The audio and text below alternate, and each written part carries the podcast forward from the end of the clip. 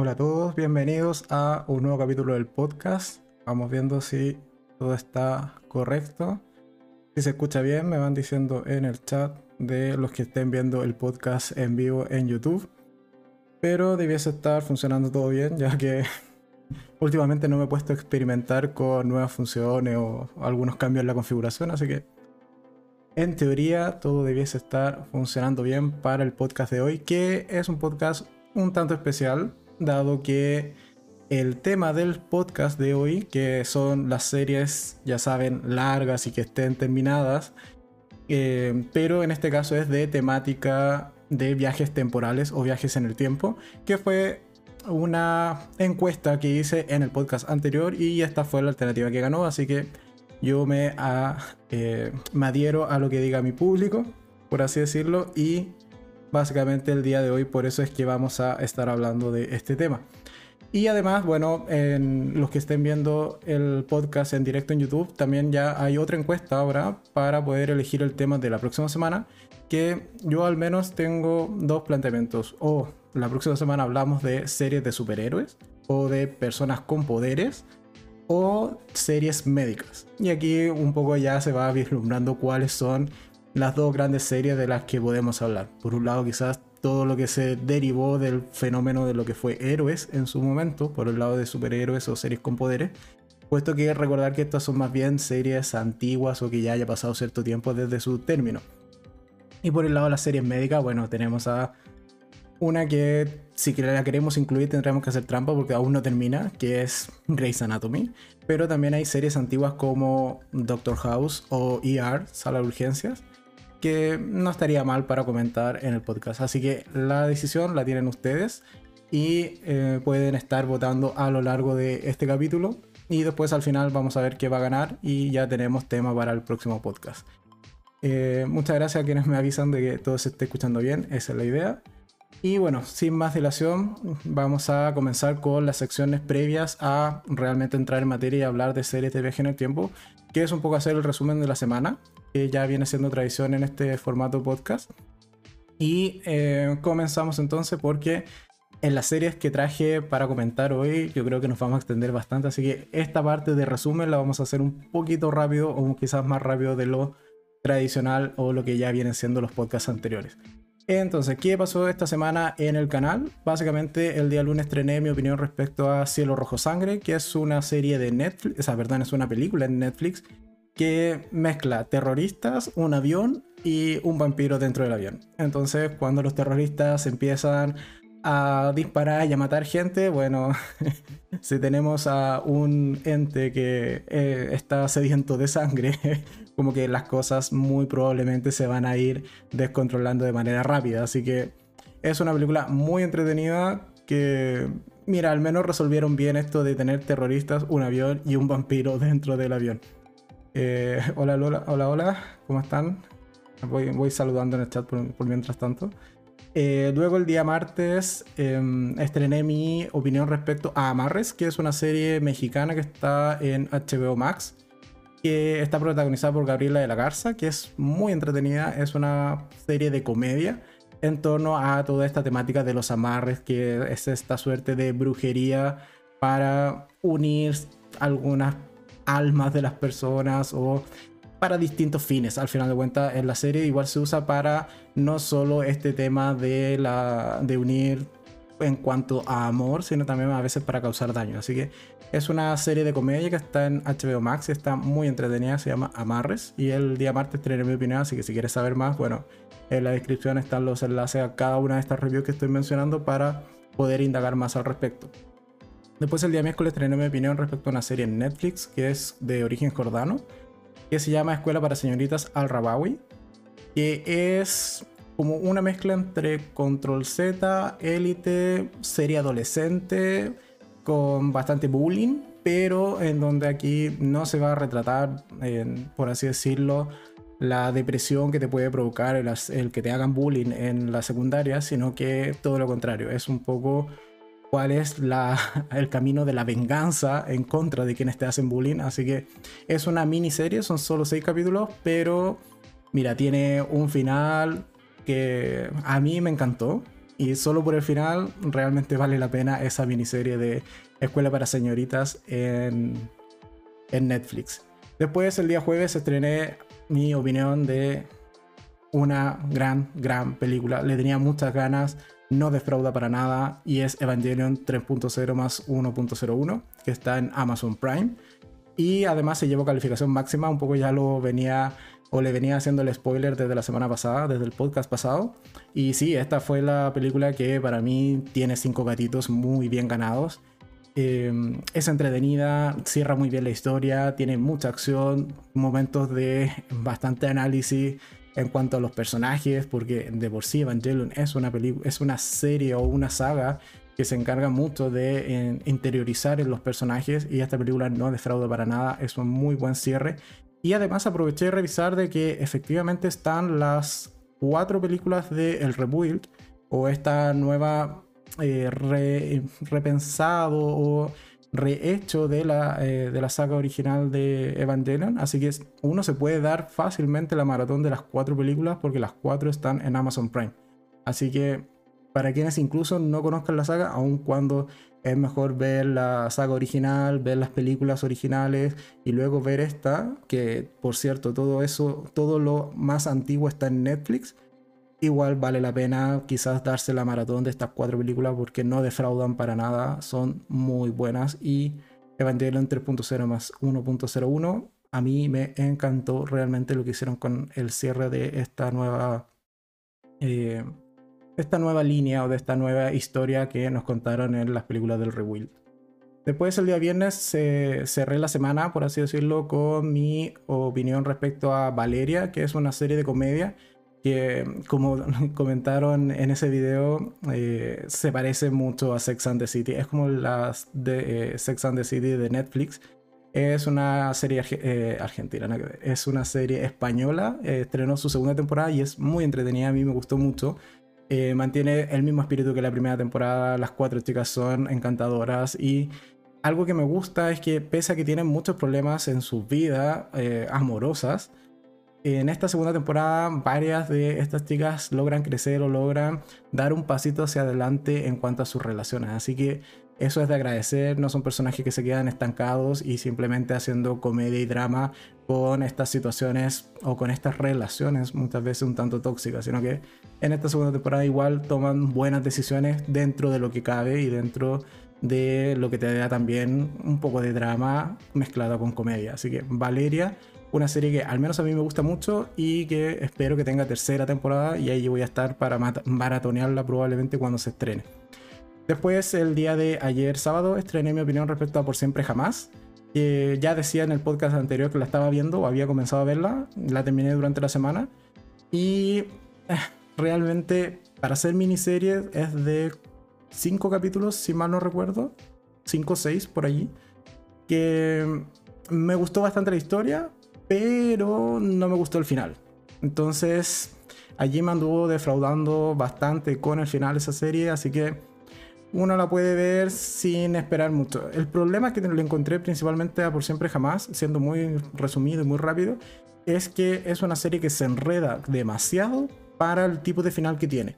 Y al final te lo resuelven en 10 minutos y realmente le falta tiempo para desarrollar mejor ese final, dada la complejidad que alcanza la serie en algún punto. Entonces, creo que se extendieron demasiado o se enredaron demasiado para eh, la, conclusión final que al, término de la, de la serie logran.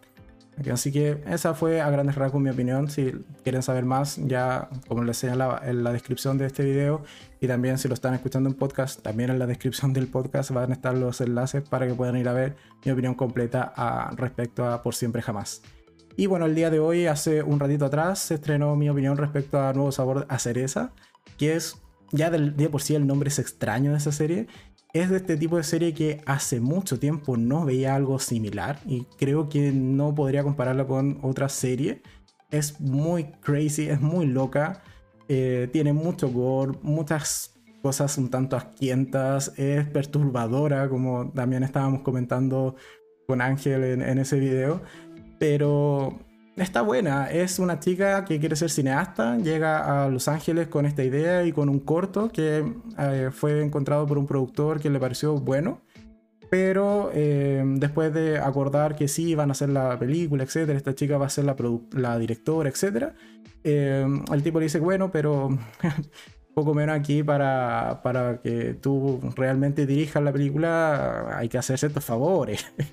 y evidentemente eso implica tener algún tipo de relación con este, em, con este productor, a lo cual la protagonista dice, no, ya fue, yo solamente quiero eh, dirigir mi película.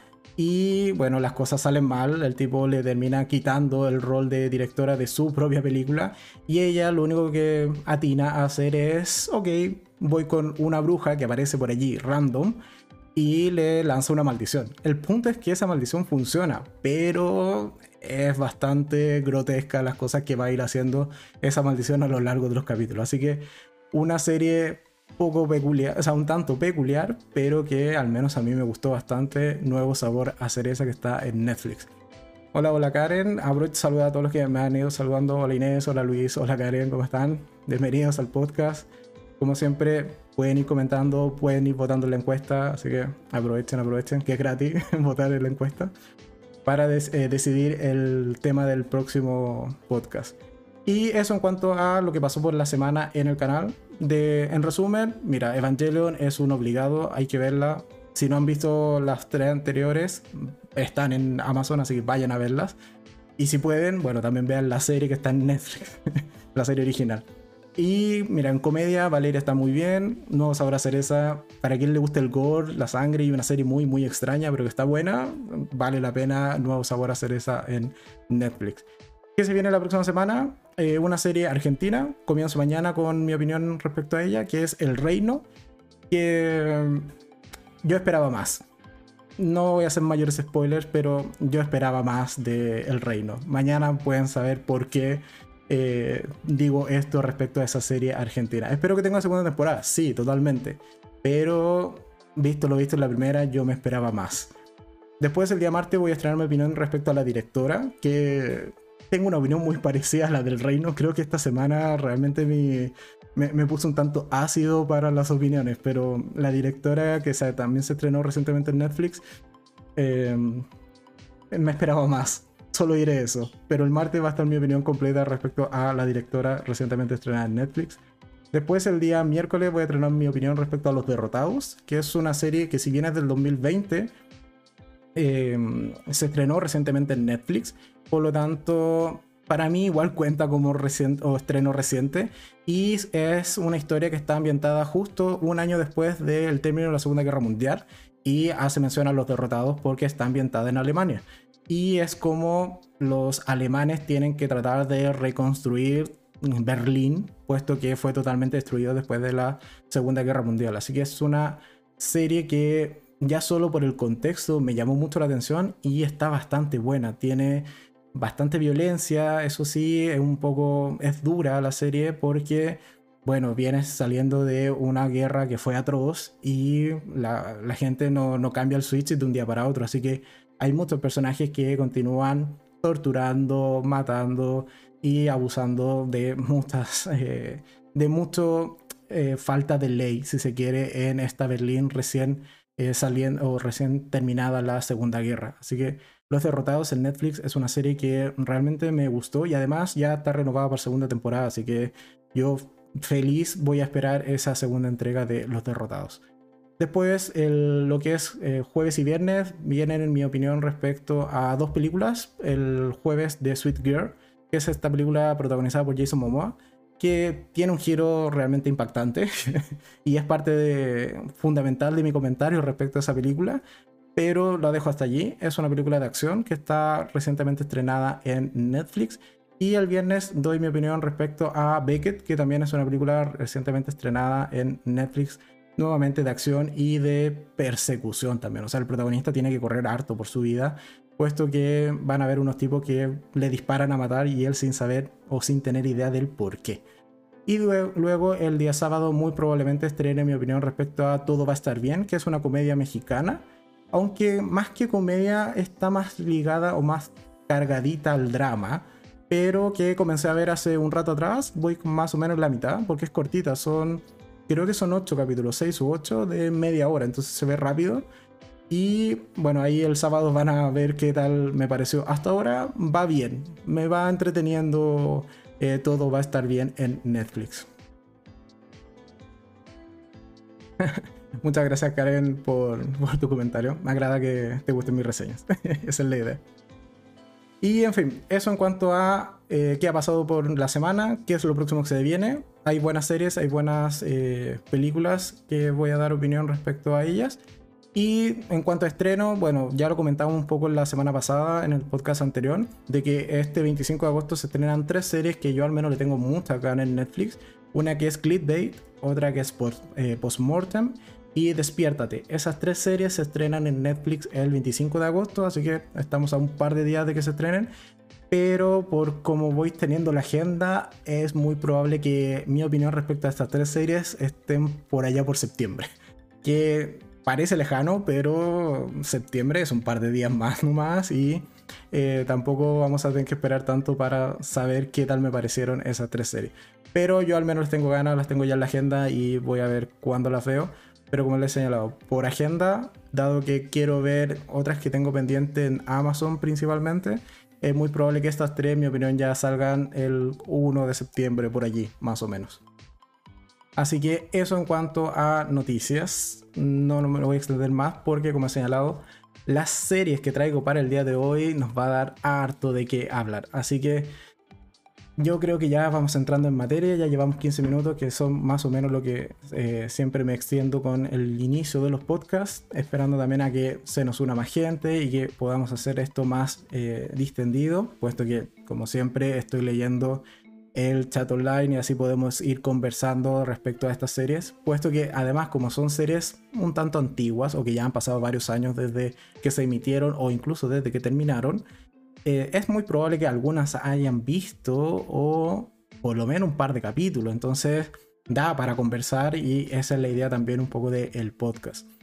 Y no me, extiendo, no me extiendo más y comencemos entonces con la primera serie de las cinco que vamos a hablar el día de hoy, que tratan principalmente o más que principalmente es que en alguna parte fundamental de su trama aborde el tema de viajes en el tiempo puesto que la primera que vamos a comentar no es 100% viaje en el tiempo, pero sí tenemos por lo menos dos o tres temporadas que lo involucran, así que para mí cae dentro de esta categoría bastante bien. Y me estoy refiriendo a esta serie del 2004 con 6 temporadas, 121 capítulos y que terminó en el 2010 para amargura de muchos porque no les gustó el final, para satisfacción de pocos como yo que sí me agradó el final. Y me estoy refiriendo a la serie Lost o perdidos, como se tradujo también en alguna parte. Eh, ¿Qué me dice? Ahora esta opinión de la segunda temporada de Modern, eh, Modern Love. Creo que no la he visto. Modern Love. Creo que no la he visto. Entonces no podría hacer opinión. La buscaré después del podcast. Prometo buscar de qué trata y quizás la incluya. Pero creo que no la he visto.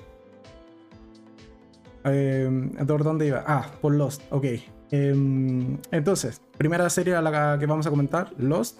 Son, como ya he señalado, 6 temporadas, 121 capítulos. Comenzó a emitirse en el 2004 y... A ver, Lost es de esas series que dividió a la audiencia con su final. Hay mucha gente que no le gustó el final. A mí, ciertamente sí me gustó el final. Porque no, no, voy a decir como que lo entendí, porque es mucho, lo, o es como el comentario fácil, como si, ah, no entendiste el final, por eso no te gustó. No, pero sí lo encontré bastante como coherente dentro de lo que te iban mostrando cada temporada. Porque los, yo siempre lo vi, aparte de que es una serie puzzle y es esta serie de que te animaba a ir buscando y investigando, ponerle pausa a cada frame y, ver qué ocurría así como en el fondo, las miles de teorías, foros, etcétera era una serie que además cada temporada marcaba como un género. O sea, la primera temporada recuerdo que es muy serie de aventura porque es ir descubriendo eh, qué hay en la isla, por qué, o cómo sobrevivir, etc. Después la segunda temporada es un tanto más de thriller, si se quiere, porque tenemos toda la inclusión de los otros, de estos eh, individuos que empiezan como a secuestrar a los sobrevivientes del, del Oceanic del 8-15. Y después, no sé, por ejemplo, la tercera temporada es más ciencia ficción porque ya vamos conociendo a como eh, todo lo que es la iniciativa Dharma, todo lo que son las estaciones y así sucesivamente. Y además, claro, teníamos todo este hecho de que las primeras temporadas eran solo flashback, o sea, íbamos conociendo el pasado de estos eh, personajes. Después había una temporada que, si no me recuerdo mal, es la cuarta, en donde tenemos flash forward, es decir, vamos a ir viendo qué cosas ocurren posterior a, este, a esta realidad en donde, o este presente que están todavía en la isla. Y ahí es cuando tiene este final de tercera, si no me equivoco, tercera temporada que fue impactante. Yo realmente eh, lancé el computador así a volar en su momento porque eh, está esa, esa, escena final con ese... que al, momento de ver el capítulo todos pensaban, oye, esto es un flashback de Jack. aquí estamos viendo, no sé, Jack decadente en alguna vez en su vida, que lo pasó mal y no siempre fue como un buen médico, no lo sé. Pero claro, cuando vemos esa escena final, esos cinco minutos finales, o en menos de cinco minutos, cuando se encuentra con Kate y dice esa frase de We have to go back, Kate, yo, mi cerebro estalló así. Fue como, ¿qué? Espérate, ¿cómo? ¿Cómo que, que esto es un flash forward? ¿Cómo es que todo este capítulo ya eh, pasa en el, en el futuro? ¿Cómo es que en algún momento saliste de la isla? ¿Qué ocurre acá? Recuerdo que fue uno de esos finales de temporada impactantes. Yo realmente aluciné, flipé en colores con ese final. Y después de ese flash forward es que, claro, la siguiente temporada ya mezcla eh, cosas del pasado con las del futuro en cuanto a esta temporalidad presente. Pero llega la quinta temporada, si ya mal no recuerdo, o finales de la cuarta, o creo que mediados de la cuarta por allí en donde tenemos viajes en el tiempo puro y duro. Dado que hacen el viaje en el tiempo en esta serie es haciendo mover la isla. Es básicamente esto, la isla es la que salta en el tiempo porque, bueno, la isla era todopoderosa y era un personaje más dentro de esta serie. Pero tenemos esta como primera versión o primera forma de viajar en el tiempo que es eh, precisamente esto, que la isla salte de temporalidades. Y básicamente vamos a ver dos años en esta serie. El 2007, que es cuando ocurren todos los hechos del presente, y cuando saltan al pasado, viajan a 1974, que son los inicios de la iniciativa Dharma.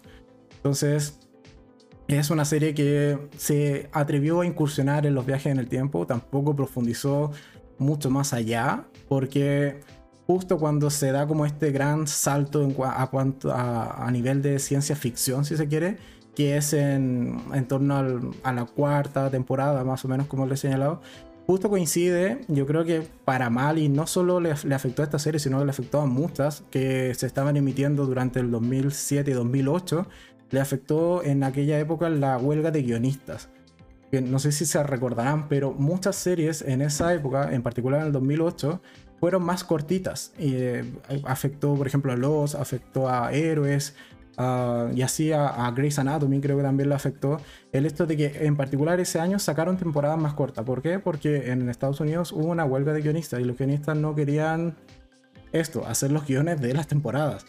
Y muchas series se vieron sumamente perjudicadas por eso. De hecho, Héroes se fue al, al, tacho de la basura después de la huelga porque perdió el norte totalmente. Esa serie ya, ya venía siendo mala, sí, y tiene un mal final de primera temporada. También lo podemos comentar si es que votan por series de superhéroes en, la, encuesta del podcast.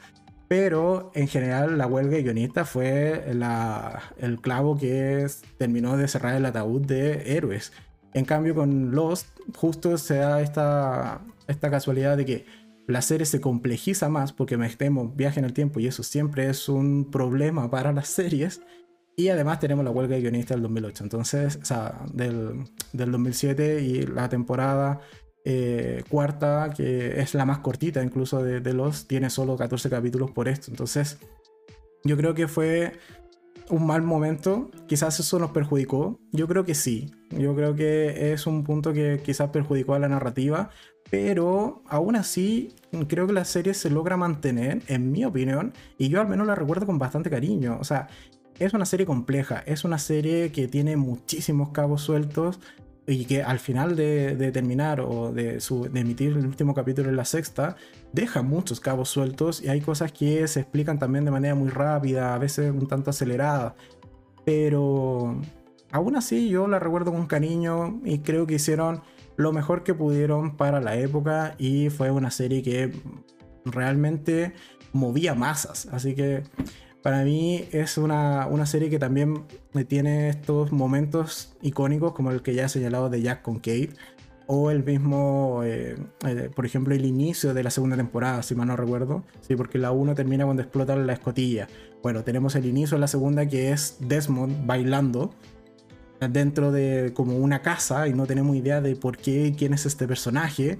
Y después vemos que, claro, es el chico o el individuo que vive dentro de la escotilla y que se expande este mundo de la isla de manera impresionante en los primeros 10 minutos de, la, de, la, de inicio de la temporada. O cuando también tenemos un poco lo mismo o la misma esencia esta, esta presentación de Benjamin Linus con Juliet y todos los otros en este pueblito y vemos que no son salvajes, sino que eh, son individuos civilizados que tienen tecnología un tanto precaria, sí, pero tienen tecnología y que se hacen pasar por salvajes. Entonces, no sé, ah, y así podría estar mucho rato más hablando. En cuanto a los, creo que es una gran serie, es una de las series que es una de mis favoritas de todos los tiempos. Realmente creo que es que vale la pena. Y además es de este tipo de series que vi muchas veces y muchas veces mm, eh, cada una de sus temporadas. Por lo mismo, por buscar pistas, buscar eh, relaciones, buscar eh, estos secretos que te iban dejando en las paredes, en los fondos, en muchas cosas. Y me lo pasaba muy bien resolviendo o tratando de unir las teorías respecto a esta serie y donde ver Lost, puesto que no está en Netflix, no está en Amazon ninguna parte. Bueno, Lost va a estar, se supone, o va a venir completa en eh, Star Plus, que es esta extensión de Disney Plus que se estrena o se termina de implementar acá en Latinoamérica el 31 de agosto. Así que en esta plataforma debiese estar completa Lost, así como otras series que eh, por ejemplo, ya comentábamos en el podcast anterior que es eh, X-File, por ejemplo, o los archivos secretos X, como se llamaba acá en Chile. O eh, Grey's Anatomy también, por ejemplo, va a venir en Star Play, o sea, en Star Plus. Así que ahí hay una tentación o un motivo quizás para contratar esta, esta serie. Todavía estoy viendo con Gino si, qué, qué acuerdo hacemos al respecto para contratar esta serie, por, o sea, esta plataforma, ya que mm, sumar plataformas siempre sale caro. Pero bueno, eso en cuanto a los que fue uno, un inicio suave en cuanto a viajes en el tiempo. Puesto que las cuatro series que, eh, que continuaré comentando, su temática o su arco principal es el viaje en el tiempo puro y duro, no simplemente una fracción o una parte de una temporada, sino que el argumento principal de estas series son los viajes en el tiempo. Ok, entonces, seguimos con una serie que está en Netflix, que tiene tres temporadas, son 34 capítulos, comenzó en el 2016 y lamentablemente fue cancelada en el 2018, luego de que se emitiese su tercera temporada, pero es un final de tercera temporada que al menos a mí igual me funciona como final de serie. Es abierto, sí, pero diría que es un semi abierto, como que ciertamente la historia se puede, al menos a mí me satisface también como final de la serie. Aun cuando, como he señalado, es abierto y podías abarcarte dos temporadas más fácil con ese final, sí. Pero creo que cierra bastante bien su historia. Así que igual la recomendaría para ver, pese a que fue cancelada en su tercera temporada. Y estoy hablando de la serie Travels o Viajeros, como se puede encontrar en Netflix. Dice, a tu opinión de Lost, es el comienzo de todas las series. De viaje en el tiempo y que yo haya visto, sí.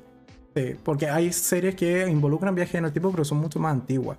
Como, no sé, hay algunas temporadas de Star Trek que también involucran viaje en el tiempo, o eh, Doctor Who, que también involucra viaje en el tiempo, pero son series que no he visto realmente. Entonces, eh, para mí, un inicio, mira, 2000, eh, ¿cuánto era? 2004 con Lost, eh, es un buen inicio en cuanto a serie viaje, de viaje en el tiempo. Pero también es un poco trampa, o sea, no es una serie 100% dedicada a viajes en el tiempo. pero como eh, sí lo es, como he señalado, Travelers o em, Viajeros, que está en Netflix sus tres temporadas. De hecho, yo la vi el año pasado. Me, me maratoné las tres temporadas y no me arrepiento para nada. Así que la tengo también bastante fresca eh, lo que es Travelers. ¿De qué trata básicamente esta serie? Bueno, tenemos al protagonista que es Grant McLaurin, interpretado por Eric McCormack, eh, y un grupo de colaboradores o compañeros de trabajo, por así decirlo. ¿Y qué ocurre? Bueno, aquí en esta serie tenemos un futuro post-apocalíptico donde realmente los recursos ya se están extinguiendo, toda la raza humana está como al borde de la extinción, lo típico y en muchas de las otras series que vamos a comentar tenemos más o menos el mismo contexto en el futuro. Pero el punto es que, bueno, tenemos este mundo un tanto eh, ya destruido y tenemos a... Em, eh, ¿Cómo se llamaba esta tenemos como esta institución que se llama... Justo no me lo noté, pero bueno, eh, no, no, no, no, no lo noté. El punto es que, bueno, tenemos como esta institución, el director, eso. Tenemos la, esta personificación o entidad que se llama el director, que es básicamente una inteligencia artificial muy, muy potente, muy tocha, capaz de, eh, a través de su gran poderío eh, de procesamiento que tiene ya en el futuro, es capaz de tomar eh, desde toda la historia tecnológica que, tiene ella registrada, esta inteligencia artificial, cada cámara, eh, celular, eh, teléfono, GPS, etcétera, de toda la historia que tiene hacia atrás. En base, y en base a este software tan potente que tiene, es que además crea una máquina en el tiempo que permite a los viajeros transportar su mente a personas del pasado, a los huéspedes en el pasado. Pero ¿cómo elige a estos huéspedes? Son personas que en algún punto de la historia en el pasado, por ejemplo tú y yo acá en el presente, si nosotros fuésemos a morir en, no sé, los próximos 3 minutos, bueno, justo 30 segundos antes de que nosotros muramos, esta inteligencia artificial toma control de tu cuerpo y descarga la mente de este viajero del futuro en este cuerpo o en este huésped del pasado. Y así un poco salva al huésped y además eh, estas personas luego eh, van a tener una serie de misiones para intentar corregir eh, algunos hechos del pasado que repercuten en este mundo o en este futuro post-apocalíptico. Entonces, a grandes rasgos, de eso trata de enviar gente del futuro al pasado a corregir hechos que van a impactar fuertemente en el pasado. Ya sea, no sé, un ataque terrorista, una eh, patente de alguna eh, eh, empresa que realmente afecte, no sé, la, producción de alimentos, etc. Todos, todos esos hechos que, según el director, que es esta inteligencia artificial, afectan a o eh, condicionaron eh, que eh, se creara este futuro distópico o de este futuro donde la raza humana está al borde de la extinción, son corregidos y para eso utiliza este protocolo de los viajeros. Y algo que me gusta mucho es que estos viajeros tienen una serie de reglas y, por ejemplo, dentro de su regla está que la misión es lo primero, deja el futuro en el pasado, no tomes una vida, no salves una vida a menos que, lo, que, que se le indique lo contrario y no interfieras no te reproduzcas, en ausencia de dirección, mantenga la vida de su anfitrión, no se comunique con otros viajeros conocidos eh, fuera de su equipo a menos que lo autorice el director. El director puede invocar otros tres protocolos en situaciones especiales. Y tenemos situaciones especiales de protocolos que dice, el protocolo alfa eh, suspende temporalmente todos los demás protocolos eh, cuando una misión crítica debe completarse a toda costa. El protocolo Epsilon eh, se puede invocar cuando los archivos de viajeros están amenazados, es decir, cuando existen ciertos cambios en, los archivos que maneja esta base de esta inteligencia artificial que ha sido corrompidos. Bueno, como que tiene que poner un standby, una pausa, volver a recalcular las consecuencias de esta información y allí se puede continuar con la misión. Y el protocolo Omega que suspende permanentemente todos los eh, demás protocolos cuando el director abandona a los viajeros eh, porque el futuro ha sido arreglado o considerado imposible de arreglar. O sea, en algún punto eh, se va a activar en la serie el protocolo Omega porque el director dice como no, ya, ya fue, esto no tiene arreglo, aquí nos jodimos todo y listo, muchas gracias por colaborar con esto. Vivan su vida o traten de vivir su vida el resto de años que les quedan. O cuando también en algún punto pueda decir como, hijo, lo hicimos bien, al fin se solucionó todo, ya el futuro es maravilloso, despreocúpense, vivan su vida, eh, se revocan todas las demás reglas en cuanto a los viajes en el tiempo. Así que en general es una serie que está bastante bien. Me gusta mucho esto de la forma en que se, se, plantea el viaje en el tiempo, que es a través de esta mente o descarga de tu conciencia en otra persona.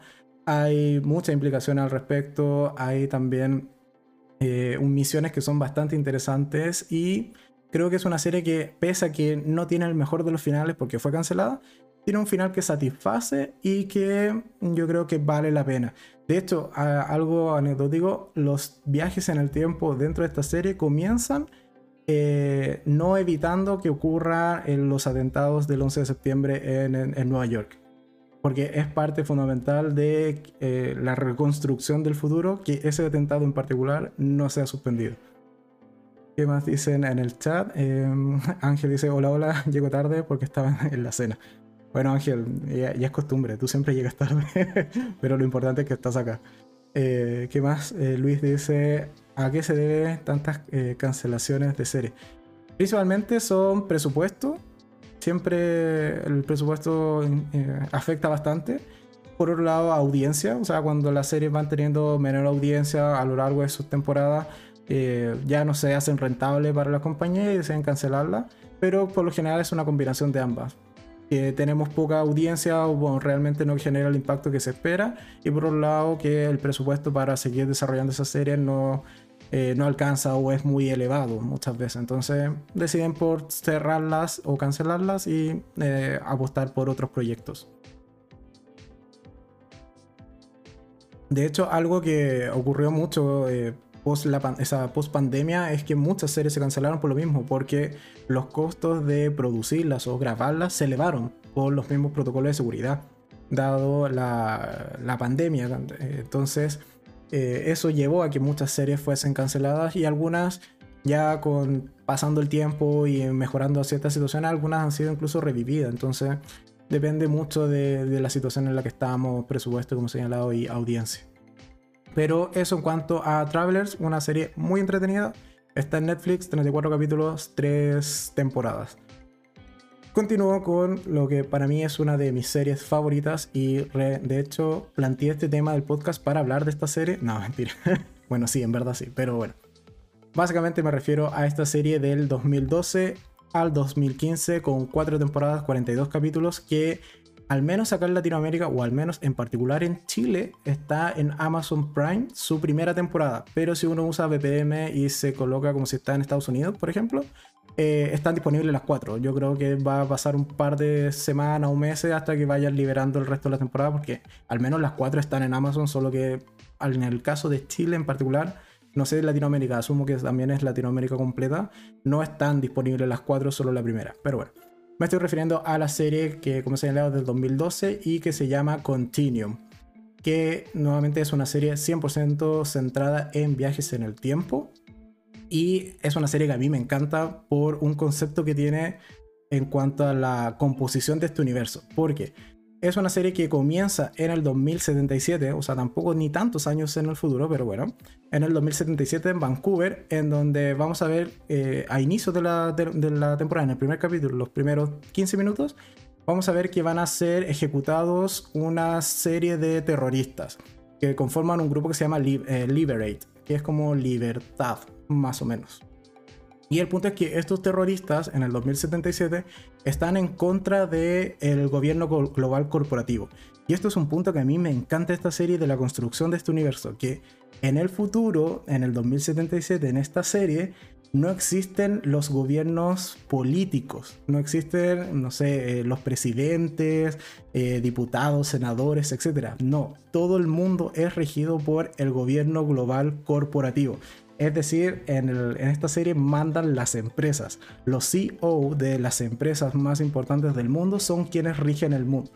¿Por qué? Porque en algún punto en la historia de esta serie dijeron, mira, la política es, ha tenido muchos problemas, suele eh, corromperse de manera bastante rápida y algo que siempre vela por la eficiencia y por la eh, mejor distribución de los recursos son las empresas. Y desde allí que nace esta idea de que el mundo sea gobernado por las empresas y se crea este eh, gobierno global corporativo. Entonces ya con eso a mí me ganó la serie porque bueno, un poco por lo que estudié, etcétera, pero me parece un concepto no visto en otras series. O sea, yo que he visto muchas series, no he visto este mismo planteamiento en otras y acá lo, hacen muy bien.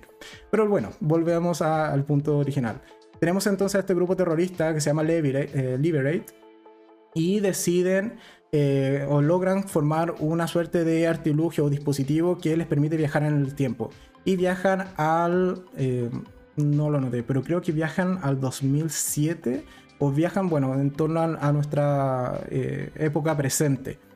Y el punto es que todo hubiese salido bien y hubiesen logrado viajar al presente y básicamente destruir o desbaratar a todas estas empresas que conforman el gobierno global corporativo, pero se les suma en el viaje Kira Cameron, que es la protagonista y es parte de la, eh, de la policía, por así decirlo, de este futuro.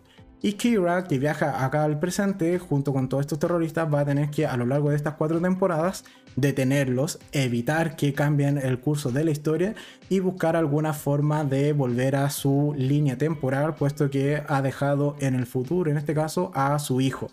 Entonces es una serie que eh, lidia constantemente con este dilema de hay cosas que Kira va a tener que dejar que ocurran y que estos eh, terroristas realmente realicen, porque ello implicaría, eh, o sea, detenerlos implicaría, por ejemplo, modificar su línea del tiempo y es probable que no vuelva a ver a su hijo nunca más en la vida. Entonces, es una serie que constantemente está en este dilema, pero que además está muy buena, es muy entretenida, tiene muy buena aplicación de la tecnología y que además, bueno, cuando Kira viaja acá al presente se encuentra con Alexander, eh, Alex Suttle, que es eh, el que en el futuro va a crear Subtech, que es parte de este gobierno corporativo y que ciertamente le va a ayudar acá en el presente a realizar ciertas misiones, hacerse pasar por policía y, como les, eh, les comentaba, e intentar detener a este grupo terrorista en el presente eh, que dice el, los comentarios, gobierno global corporativo. Serie no apta para amantes de teorías conspirativas. sí, totalmente. Eh, aquí tú puedes sacar muchas teorías eh, conspirativas al respecto. Pero sí, es un tema que, se aborda en esta serie que está muy bueno. Y que además, como he señalado, si bien son cuatro temporadas, esta serie igual fue cancelada, pero tuvo la particularidad de que se anunció que se iba a cancelar antes de terminar de hacer la cuarta temporada. Por lo tanto, un poco como que le dijeron, eh, chicos, esta es la última, así que ciérrenla y háganla bien. Entonces es una serie que sí cierra bien su historia, aun cuando la cuarta temporada son solo seis capítulos y realmente se la jugaron porque expanden ese, este universo en la cuarta temporada, pero logran cerrarlo bien. Realmente se esforzaron, lo hicieron bien y es una serie que cierra muy bien su historia en estas cuatro temporadas. Así que pueden ir a ver Continuum en Amazon Prime, que al menos está ya su primera temporada acá en Chile o Latinoamérica. Pero esperemos que las próximas se vayan liberando en poco tiempo, porque están, solo que no disponibles para todos. Así que Continuum, una serie, o al menos de mis series favoritas de viaje en el tiempo de toda la vida. Y sigo, siguiente serie que esta es súper actual, de hecho es de este año y tiene video en el canal, pero igual trata de viaje en el tiempo y la quise traer porque es una o funciona como una previa al final de este podcast, que esa es una serie ya densa y para lo cual había que tener una previa y un calentamiento importante antes de comentar. Pero bueno, Básicamente, la cuarta serie en la que vamos a comentar el día de hoy es El mito de Sísifo, que es una serie coreana de una sola temporada. Al menos de momento tiene una y yo espero que solo tenga una, porque me gusta el final que tiene de esta primera temporada. De 16 capítulos, pero son capítulos larguitos, son capítulos de una hora 10, hora 15. Creo que el más cortito era una hora fijo. Y que además, bueno, yo tuve la brillante idea de verla en maratón desde las 8 de la mañana, terminé pasado a las 12 o 1 de la noche o de la madrugada, pero bueno. El punto es que El mito de Sísifo está en Netflix, como he señalado, es serie coreana y también es de viaje en el tiempo. Acá tenemos a los protagonistas, que es eh, Tesura, que es un chico súper inteligente, es un crack, es mm, eh, bastante habilidoso con tecnología, etc. Y desarrolla en algún punto de la historia una máquina del tiempo.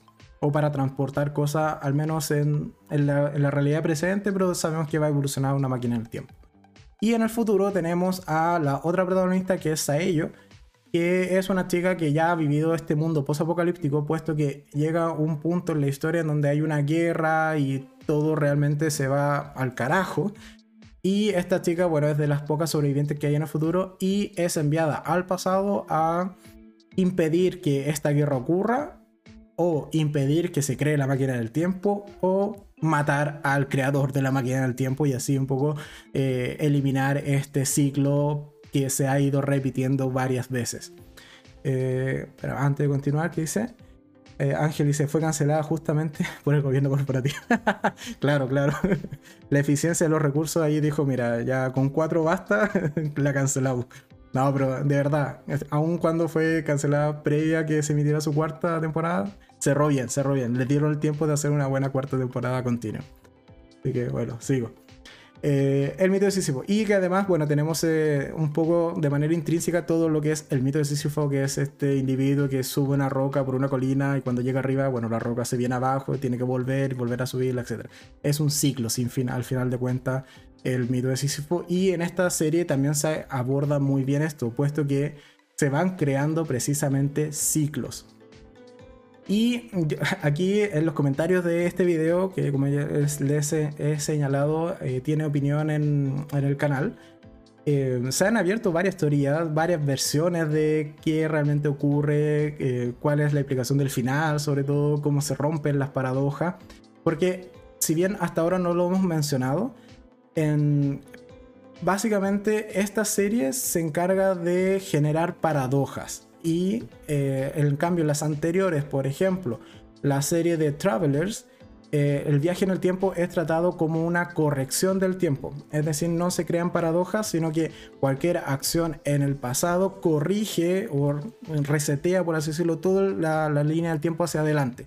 Y por eso el director o esta inteligencia artificial va reconstruyendo la línea del tiempo constantemente y va tomando decisiones en base a eso. En cambio, por ejemplo, en Continuum es un poco lo mismo. Cualquier acción que realice Kira o realice Liberate, lo que hace es modificar el futuro, aun cuando eh, es modificar el futuro. Sí, en, esa, en, este, en Continuum se modifica el futuro también. Un poco la misma idea, se va reseteando el futuro. En cambio, en el mito de Sísifo se crean paradojas cerradas, por así decirlo. ¿Por qué? Porque está muy implícito dentro de la serie el determinismo. Es decir, que el que, por ejemplo, Saello haya viajado al pasado, siempre fue así. Siempre esta chica viajó al pasado. Siempre eh, este Suran realmente crea la máquina. Y así, son ciclos que se van autocompletando o se van perfeccionando a sí mismos, formando círculos eh, completos.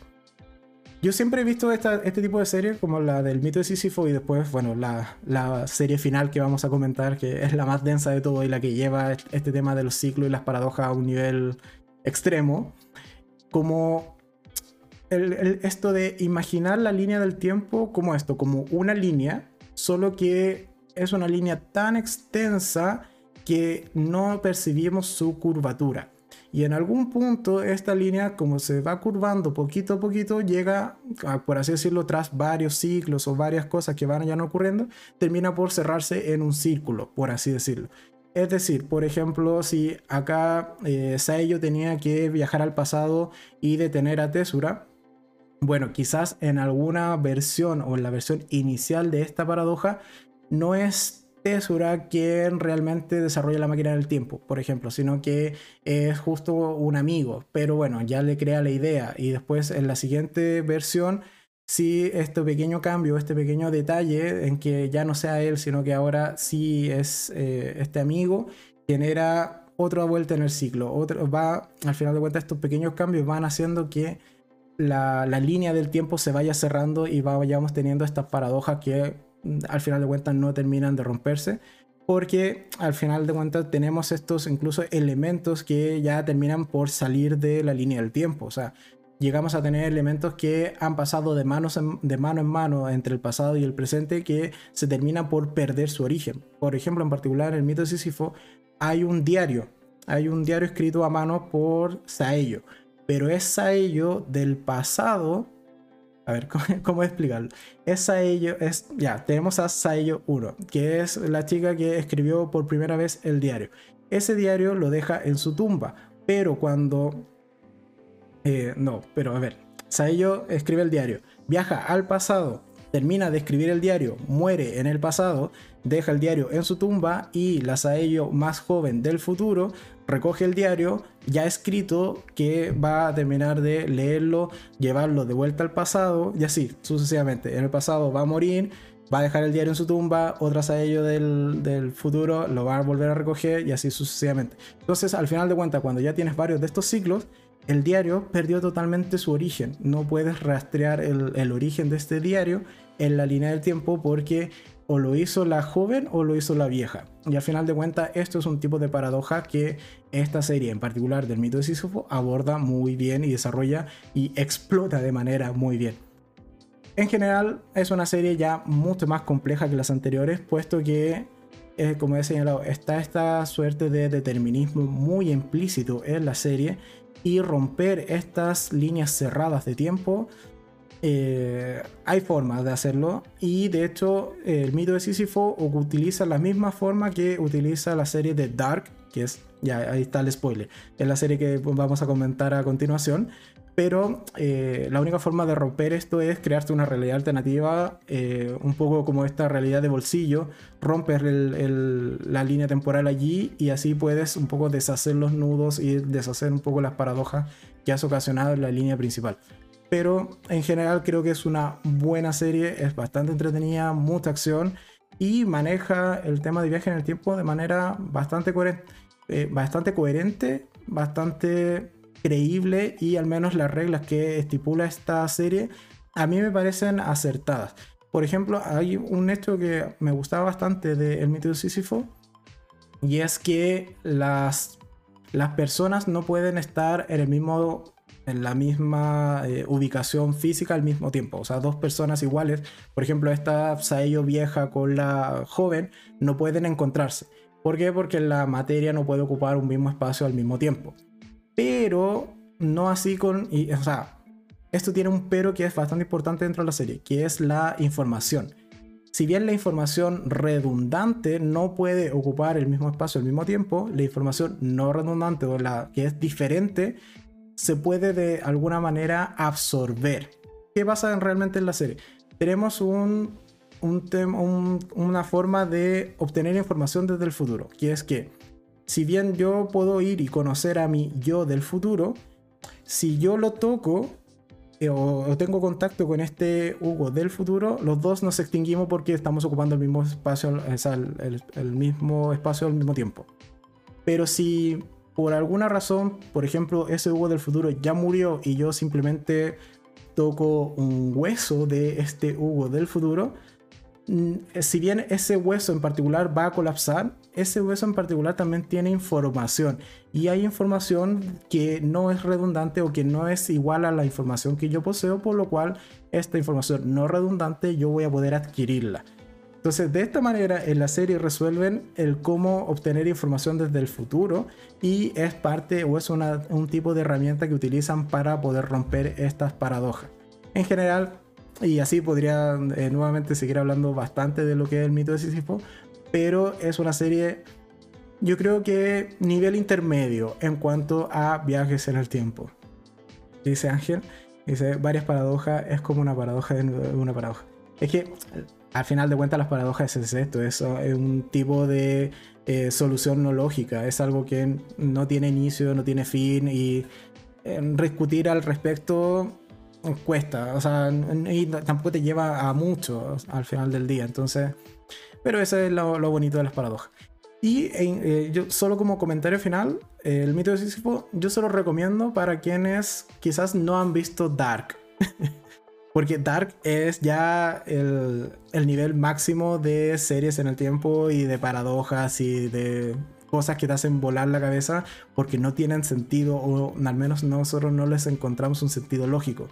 Pero el mito de Sísifo tiene un par de paradojas similares que sirve como un calentamiento, si se quiere, para disfrutar y tratar, tratar de entender de mejor manera Dark. Y bueno, eso en cuanto al mito de como les señalaba, son 16 capítulos, eh, una temporada, y espero que solo se quede en una. Creo que tiene un buen final para esta única temporada, y está en Netflix. Y ahora sí, ya con este calentamiento previo, yo creo que más que suficiente, podemos entrar a hablar de la serie Revolución en cuanto a viajes en el tiempo, que es Dark. Tres temporadas, 26 capítulos, serie alemana que está en Netflix. Se comenzó a estrenar en el 2017 y nadie, nadie, absolutamente nadie en ese año esperaba lo que iba a terminar siendo Dark en el año 2020 cuando estrenó su tercera y última temporada. De hecho, esta serie fue o sea, yo soy fan de, de, Dark. En ese tiempo no tenía canal y por eso no la comenté. Pero parte de la idea de hacer un canal de review de serie o comentar serie o el mismo formato de enfrentado fue todos los videos que me vi de explicaciones, debates, comentarios respecto a intentando entender el final de Dark o Dark en general. Creo que es una serie muy buena es una serie lenta, sí, es muy lenta. Hay que darse, hay que darle el tiempo, hay que disfrutarla. Pero de que es una serie compleja, es complejísima. Es de las series más complejas que he visto. De hecho, es esta serie en que tú tenías que verla con el árbol genealógico de los personajes, por ejemplo, en mano, o si no te perdías.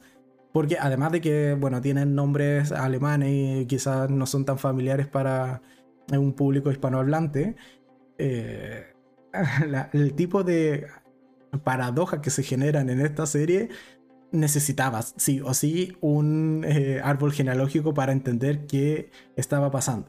Pero bueno, eh, antes de seguir, ¿qué dice los comentarios? conozco muchas series que no tienen sentido lógico y no, y no tratan de paradojas. Bueno, Me refiero a coherencia dentro de la historia y coherencia dentro de la trama. No que sean un total absurdo como súper rápido, Sky Rojo. Esa no tiene ningún sentido lógico y claro, no trata de viaje en el tiempo, menos mal.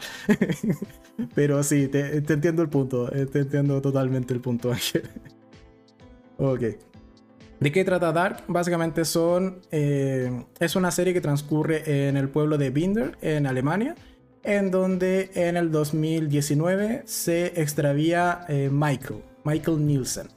Acá, hasta los apellidos de las personas eran importantes, pero bueno. Eh, se extravía Michael Nielsen en una noche de Halloween, se extravía en el bosque, y de hecho el inicio se parece bastante a lo que es Stranger Things, que también se extravía un niño, bueno, de hecho se comparó bastante con Stranger por lo mismo, pero bueno. Eh, Michael se extravía y bueno, vamos a ver que se mete en una suerte de unas cuevas que hay en este pueblo. Y fuera de morir de hambre dentro de la cueva y perdido, no, lo que pasa es que en realidad viaja en el tiempo. Y estas cuevas en particular conectan con otra temporalidad que está separada por 33 años y que eh, en este caso está ambientada entonces en 1986. Por lo cual, el primer viaje que vemos en la serie es el de Michael viajando a 1986, en donde va a quedar varado en el tiempo y va a ir desarrollando su vida conforme pasan los años como un niño que apareció de la nada y es huérfano, pero bueno, él logra em, hacer su vida. El punto es que cuando en la serie como espectador te das cuenta de que Michael ha viajado al pasado, eh, llega un punto en la serie en que te das cuenta quién es en la realidad del 2019, porque como he señalado, Michael en realidad vivió todos esos años, esos 33 años, en su nueva línea temporal y es uno de los personajes que vemos en algún punto del el inicio de la temporada en la cronología o en la temporalidad del 2019. la serie no solo se queda en estas dos temporalidades, no, no, no. Si aquí, como he señalado, aquí esto es complejo. Porque también en algún punto, ya en la segunda temporada, si mal no recuerdo, no solo vamos a viajar al 86, sino que también vamos a poder viajar al 53. Entonces ya ahí la cosa se va a ir saliendo un poco de madres porque vamos a ver personajes que van a estar en el 53, que después los conocemos ya de viejos o al menos 33 años más viejos en el 86. Y algunos incluso han llegado ya seniles, pero vamos a verlos también en el 2019. Y como se quedan a vivir sus vidas, evidentemente tienen familia, tienen hijos. Y estos hijos también los vamos a ir viendo en las siguientes cronologías y van a jugar roles importantes. Y aquí es donde se genera una de las paradojas principales de Dark, que es la paradoja del abuelo, pero eh, un tanto mezclada. Porque la paradoja del abuelo en general dice que qué pasaría si tú viajas al pasado y matas a tu abuelo. ¿Puedes nacer? No, en teoría no deberías poder nacer porque si matas a tu abuelo, tu abuelo no tiene a tu padre y tu padre no te tiene a ti. Por lo tanto, en sí es una paradoja. ¿Qué hacen algunas series? Algunas series dicen como, mira, eso no puede ocurrir porque la línea del tiempo se encarga de corregirlo. Y si tú intentas matar a tu abuelo, la línea del tiempo se va a encargar de impedírtelo de toda, a toda costa y que no lo puedes hacer. Ok. Pero lo que dice Dark es que esta paradoja del abuelo no es que lo mates, sino que en muchas ocasiones tu madre es tu hija. sí, lo sé, lo sé. Aquí ya llega un punto en que tú dices, ¿qué? Pero sí, hay personajes que son, y, son padres de sus propios abuelos, por así decirlo. en realidad, como he señalado, es una serie muy compleja, hay que verla con mucho cuidado algo que sí se le celebra y que realmente de aplaudirle a Dark es el cast. O sea, cuando tú ves a estas versiones jóvenes en el pasado y después ves a alguien 33 eh, años más, eh, más viejo, que suelen ser otros actores, no es que los maquillen ni nada por el estilo, sino que son otros actores puro y duro, realmente el parecido es impresionante. Realmente toda la cadena evolutiva, por así decirlo, toda esta cadena de personajes son muy parecidos. Realmente llega un punto, sobre todo en la tercera temporada, y nos pasó a muchos que vimos esa tercera temporada, que tú veías un personaje que ya ni siquiera era necesario que dijese cuál era su nombre. Tú lo veías y decías como, no es tal personaje de joven, no es, debe ser el hijo, o puede ser el padre al mismo tiempo, pero bueno, en general creo que Dark es la cúspide en cuanto a series complejas y también series de viajes en el tiempo. Dice, eh, yo recuerdo buscar videos sobre Dark y me veía videos de dos o tres horas explicando cada temporada. Y yo creo que dos o tres horas por temporada es poco. O sea, yo me vi eh, debates de también dos o tres horas explicando solo el último capítulo o algún capítulo en particular de alguna temporada. Porque da para mucho, como he señalado. Es más, de hecho, eh, existía esta página web que creo que era de Netflix o era como, no sé, dark.com, no sé, voy a inventar, no recuerdo cuál era, pero había una página web que era como la oficial de la serie, que tú podías ir sincronizando qué capítulo llevabas visto o en qué minuto ibas viendo el capítulo y te iba actualizando el árbol genealógico. Porque llegaba un punto en que tú ya te perdías con todos los parentescos de este es el padre de tal personaje, pero además ese personaje es el abuelo de tal otro y ese otro es el tío del personaje inicial así es un desmadre realmente, entonces te pierdes muy fácilmente si no tienes todo el árbol genealógico, pero existía esta página donde tú podías decir como, mira, voy en el capítulo 1, minuto 10 y te decía como, mira, hasta este instante el árbol genealógico es tal. Entonces es como, ah, perfecto, voy entendiendo un poco más. Dice Ángel, eh, no he visto Dark, pero ya me están dando ganas de verla. De verdad, deberías ver Dark. De hecho, Dark, eh, algo que iba a comentar de antes que se, me pasó, es que Dark en particular se estrenó acá en Chile como a las 4 de la mañana. Bueno, yo estaba allí pegado 3 o 4 de la mañana fijo y me, la vi en maratón hasta como a las 10, 11 de la mañana del día siguiente. Porque no me quería comerlo de spoiler. O sea, fue todo un evento el estreno de la tercera temporada de Dark. Porque queríamos ver qué iba a pasar. Además que ya se sabía que era la última temporada, los productores siempre pensaron la historia para tres temporadas. Aparte del 3 tiene mucha importancia dentro de la historia, así que no quisieron extenderla. Y en general fue todo un suceso el año pasado el estreno de la última temporada de Dark. Eh, dice Brian, creo que Dark es la única serie que vi en su idioma original dos veces, las tres temporadas, y antes de eso me vi dos veces en latino. Igual las tres temporadas, ya.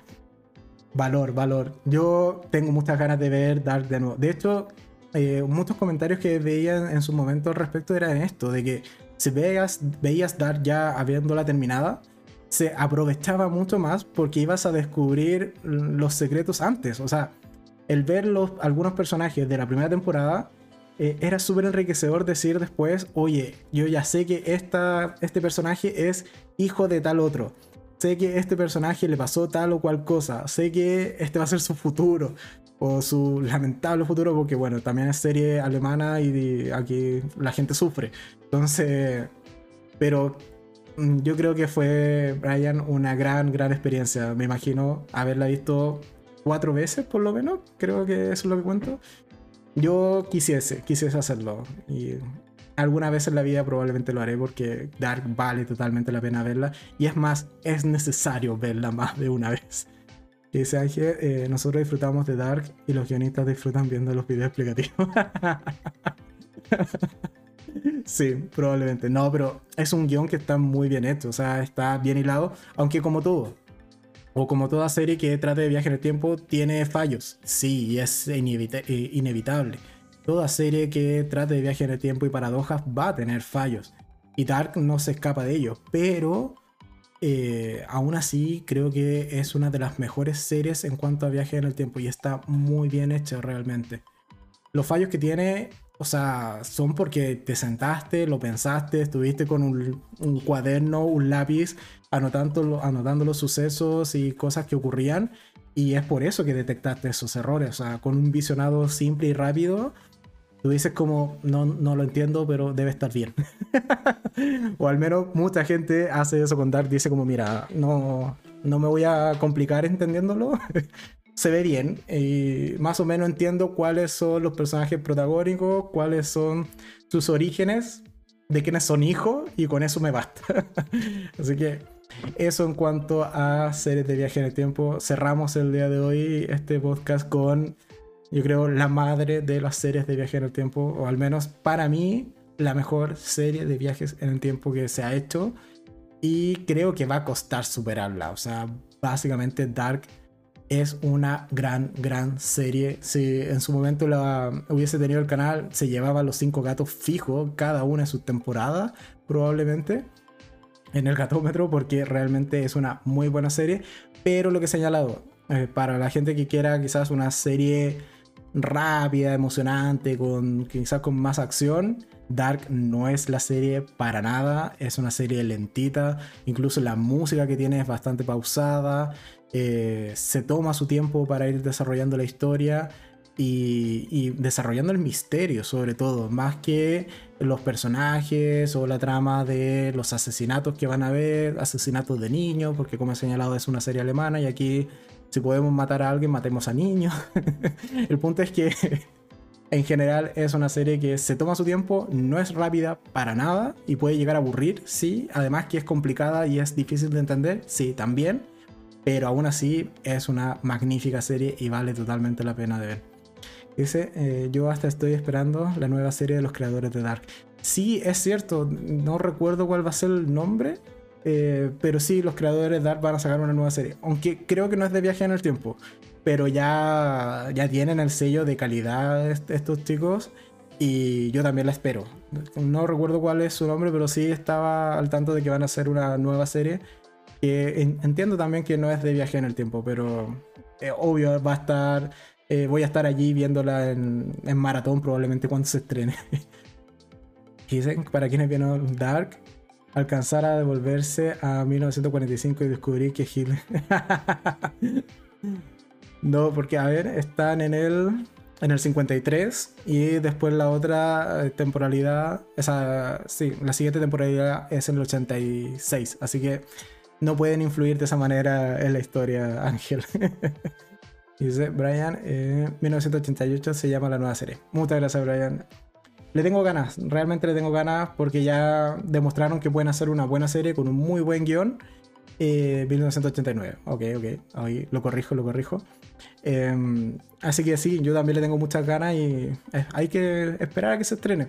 También se va a estrenar, bueno, no, no es de, de serie en el tiempo, pero también es de la de franquicia buena, que es la de, la de Hill House. También ya está anunciada la fecha de la nueva, la nueva de los creadores de, la, de Hill House. Así que bueno, en general eso en cuanto a series en el tiempo.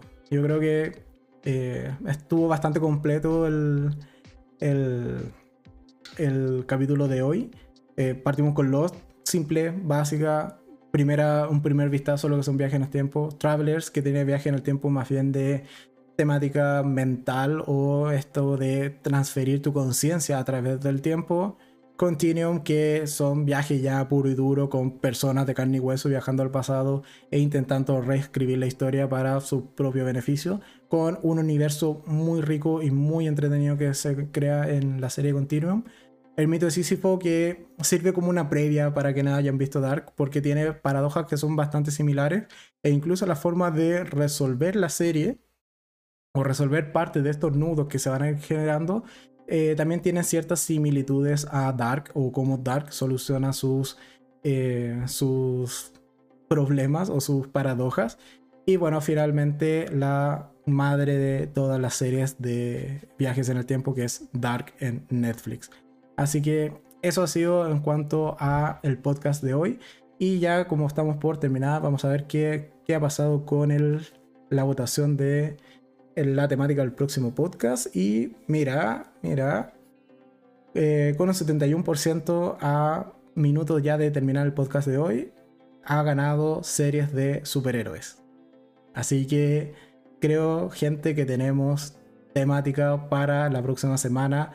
Es decir, el próximo domingo a las 8 de la noche, hora de Chile, vamos a tener podcast de series de superhéroes con la temática que ya hemos estado eh, conversando en los podcasts anteriores y en este mismo. O sea, es decir, series que sean un tanto antiguas o que ya hayan terminado o que, bueno, si las cancelaron, las cancelaron, pero en general que sean series que haya pasado ya su tiempo y que no estemos hablando una hora o un poco menos de, no sé, del Arrowverse, por ejemplo, porque todavía se está emitiendo y yo creo que para series de superhéroes tenemos también varias que comentar y que valen la pena totalmente. Así que la próxima semana a las, 9 a las 8 de la noche, hora de Chile. Pero como siempre en el, canal va a estar eh, un par de días antes probablemente la, el aviso o ya la programación del siguiente podcast. Van a poder ahí verlo y acordarse o marcar el recordatorio para verlo. Así que, ¿qué más dice? Eh, Inés dice, buenísimo, como nos tiene acostumbrados, hasta el próximo domingo eso, yo ya voy a ir cerrando el podcast de hoy. Muchas gracias a todos los que participaron. Espero que se hayan quedado con alguna buena serie para ver de temática de viaje en el tiempo. También un poco es la idea de, este podcast, que comentar eh, series que ya haya pasado su tiempo, que quizás no es eh, tan llamativo traerlo como video semanal, sino que en esta instancia más comentado junto con ustedes eh, igual recomendarles un par de buenas series de alguna temática en particular. Y como he señalado, mira, a, veces hay que, hacer, hay que hacerse el valiente y ir a ver Dark. Yo creo que si no la han visto, Dark es la siguiente serie a ver. Eh, dicen Brian, eh, gran podcast el de hoy. Muchas gracias Brian, muchas gracias también Inés porque al parecer les ha gustado el podcast de hoy. Em, yo no tengo más que agregar, como siempre, ya en un rato más, en aproximadamente una hora, va a estar disponible en Spotify y otras, eh, otras plataformas de podcast.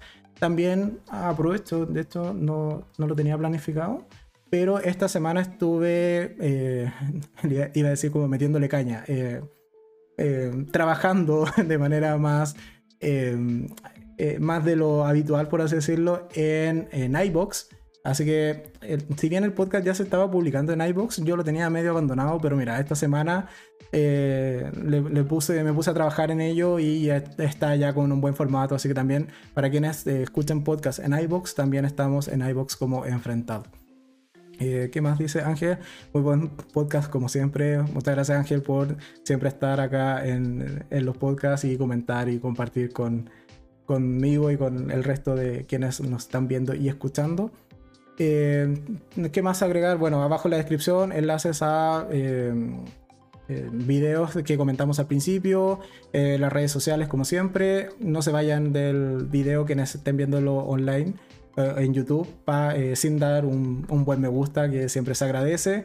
Compartir el video con sus amigos para quienes quieran saber de series de viaje en el tiempo, por ejemplo, o algunos de los podcasts anteriores donde hablamos de series de vampiros, de... Em, ¿Qué más fue? Hablamos de series de animes también.